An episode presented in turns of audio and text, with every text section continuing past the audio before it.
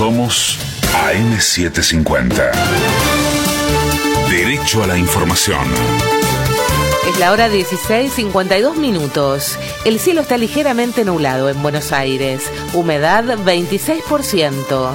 Temperatura 28 grados 2 décimas.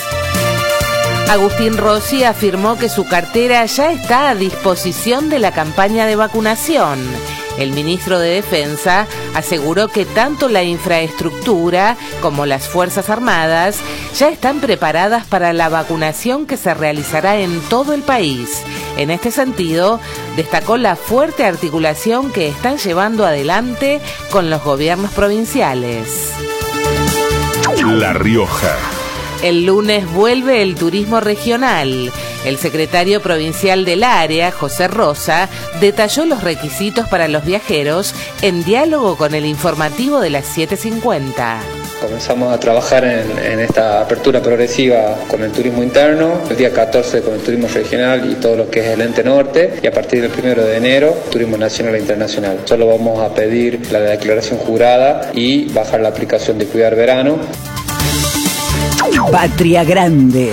Paraguay y Chile elevan el alerta por coronavirus.